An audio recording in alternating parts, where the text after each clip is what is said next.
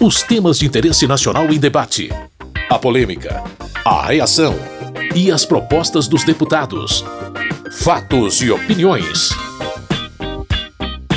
Olá, meu caro, minha querida ouvinte, você que acessa o programa nos tocadores de podcast, seja bem-vindo, bem-vinda ao Fatos e Opiniões. Aumenta aí o volume para ouvir um pouco dos principais debates que aconteceram no plenário da Câmara. Novo formato do Mais Médicos foi um dos assuntos mais discutidos nessa semana. Apesar de a maioria dos deputados apoiar o programa, a primeira experiência da política lá em 2013 e a remuneração dos médicos que vieram de Cuba naquela época foram o eixo dos discursos a respeito da proposta. Outro ponto foi a possibilidade de contratação de médicos brasileiros formados em outros países e também de profissionais estrangeiros. O deputado Bibo Nunes, do PL do Rio Grande do Sul, não gostou das mudanças feitas ao programa. Eu chamo aqui a atenção a todos que depois que os médicos brasileiros já estiverem cadastrados, o governo estará aceitando qualquer médico formado no exterior eu lembro que aqui na divisa do Brasil, no Paraguai, na fronteira, tem uma cidade chamada Juan Pablo Caballero, que tem simplesmente nove faculdades de medicina, onde quem se forma naquelas faculdades não pode exercer a medicina no próprio Paraguai. Se formam lá e vêm exercer medicina de guerra no Brasil. Não vamos permitir, não há o que justifique aprovar para que o brasileiro tenha medicina de guerra. É um absurdo.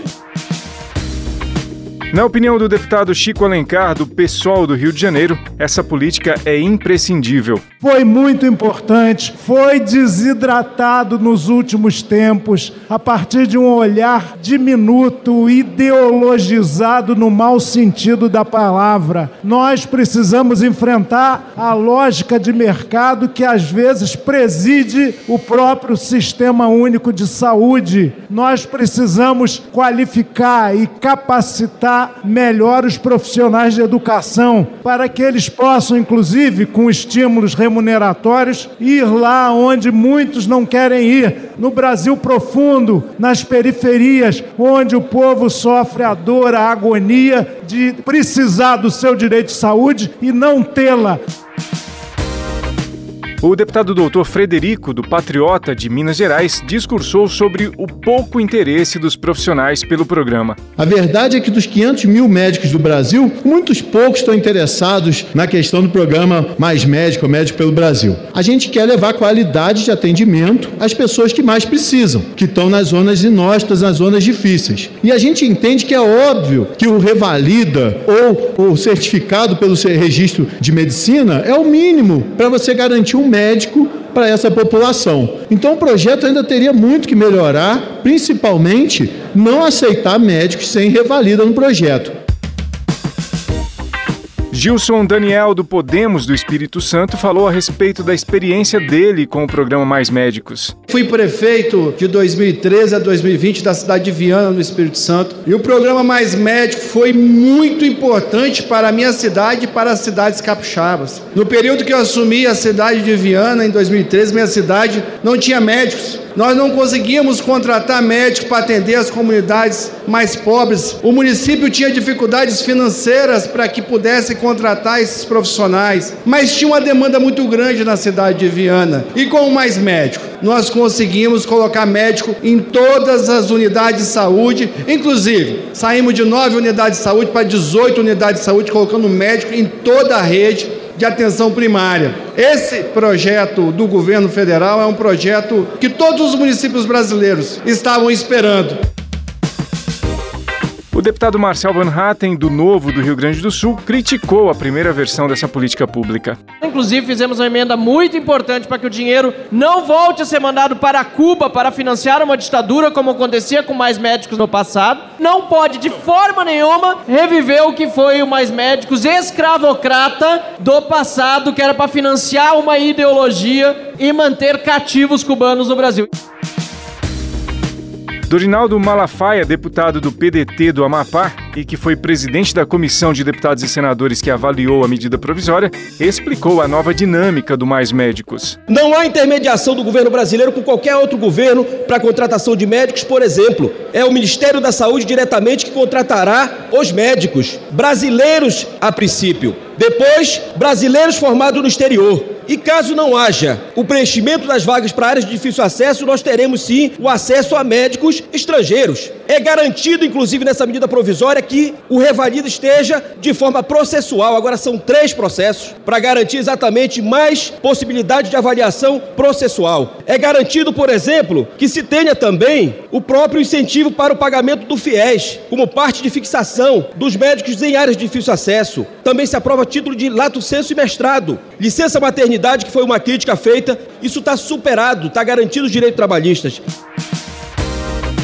A medida provisória que reestrutura o programa Mais Médicos foi aprovada e agora será votada pelos senadores. Fatos e opiniões. A Câmara ainda aprovou o projeto que tipifica o crime de discriminação contra pessoas politicamente expostas, por exemplo, do vereador ao presidente da República, os familiares deles e funcionários. Muitos parlamentares acham que o texto cria algum tipo de privilégio aos políticos. Do outro lado, os favoráveis entendem que a proposta reforça os preceitos constitucionais de que ninguém pode ser discriminado. Foi sobre esse aspecto que discursou o deputado Júlio Lopes, do Progressistas do Rio de Janeiro. É prezar a igualdade de todos os homens e mulheres, independentemente da profissão que pratiquem. Nós não temos discriminação de raça, credo, cor ou religião no país. Não podemos, portanto, ter algo em relação a uma profissão específica, que é, no caso, a profissão de ser político.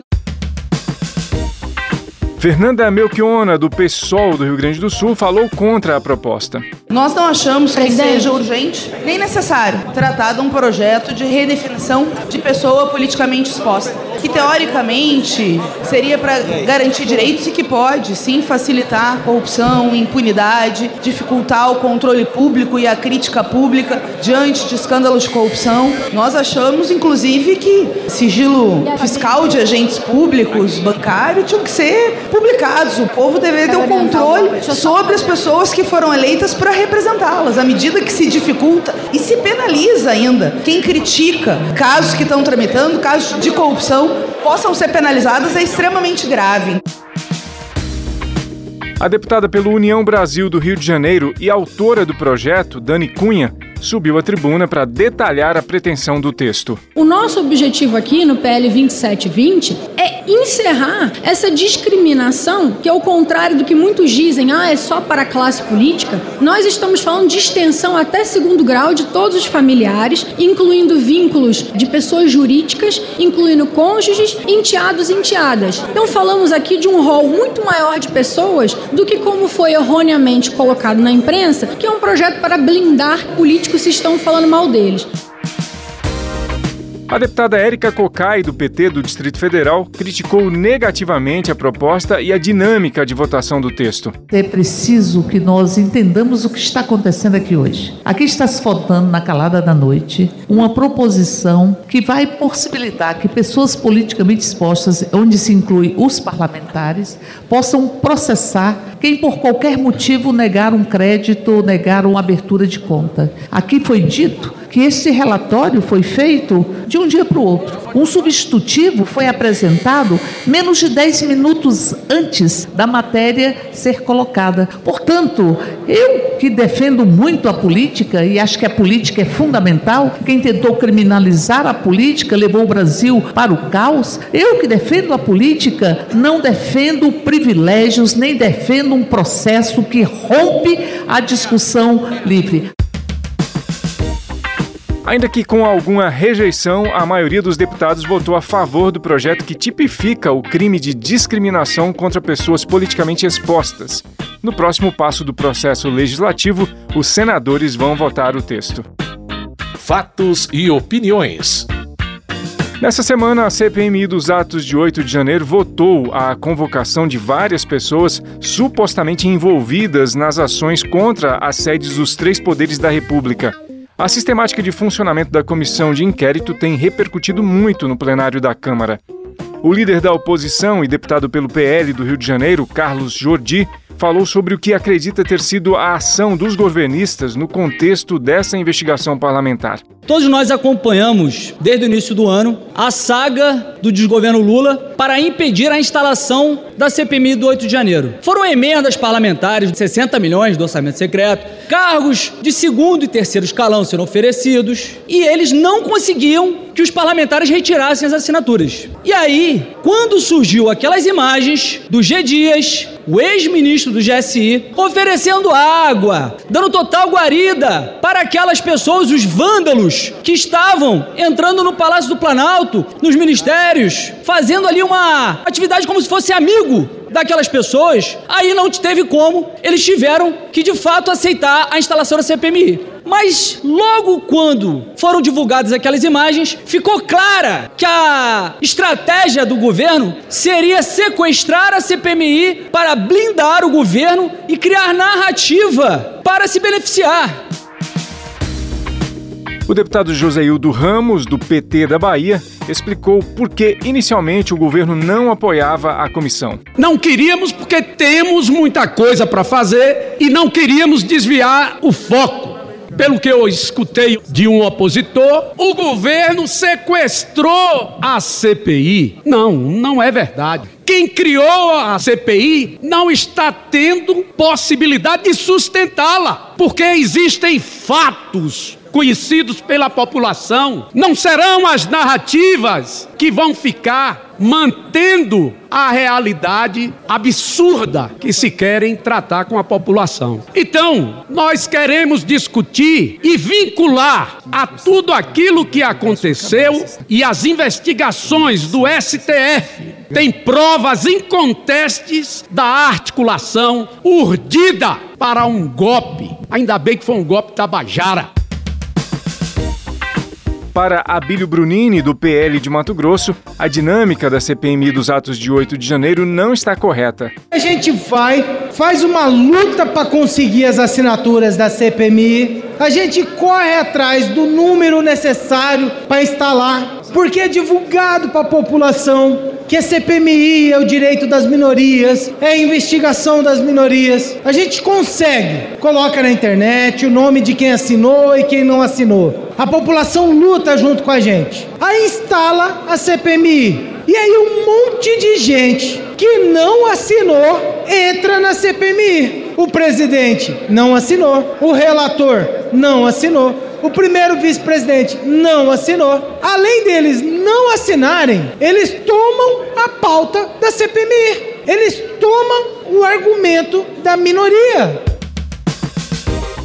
Lindbergh Farias, do PT do Rio de Janeiro, comentou a respeito do que ele entendia como a intenção original dos deputados da oposição ao governo quando pediram a abertura da CPMI. Eu sempre disse aqui que essa história que eles queriam CPI era fraude, era uma narrativa. Eles estavam querendo gritar porque achavam que iam passar essa versão maluca de que tinha infiltrados, de que havia uma armação. Aí ontem o deputado Paulo Magalhães estava lá, deputado Henrique Vieira, quero parabenizar a atuação na CPI, deram rumo à CPI e eles ficaram desesperados. Puxa, sabe por que ficaram desesperados? Porque aconteceu daquilo que eu disse a eles que ia acontecer. Quem foi convocado? Tenente Coronel Mauro Cid. Quem é o Tenente Coronel Mauro Cid? É o homem da mala do Bolsonaro. Com ele tem diálogos com Elcio Franco, com Ailton Barros, tramando o golpe. Tinha uma minuta do golpe no telefone dele, mais do que isso. Foi esse Tenente Coronel Mauro Cid que tentou reaver as joias do Bolsonaro.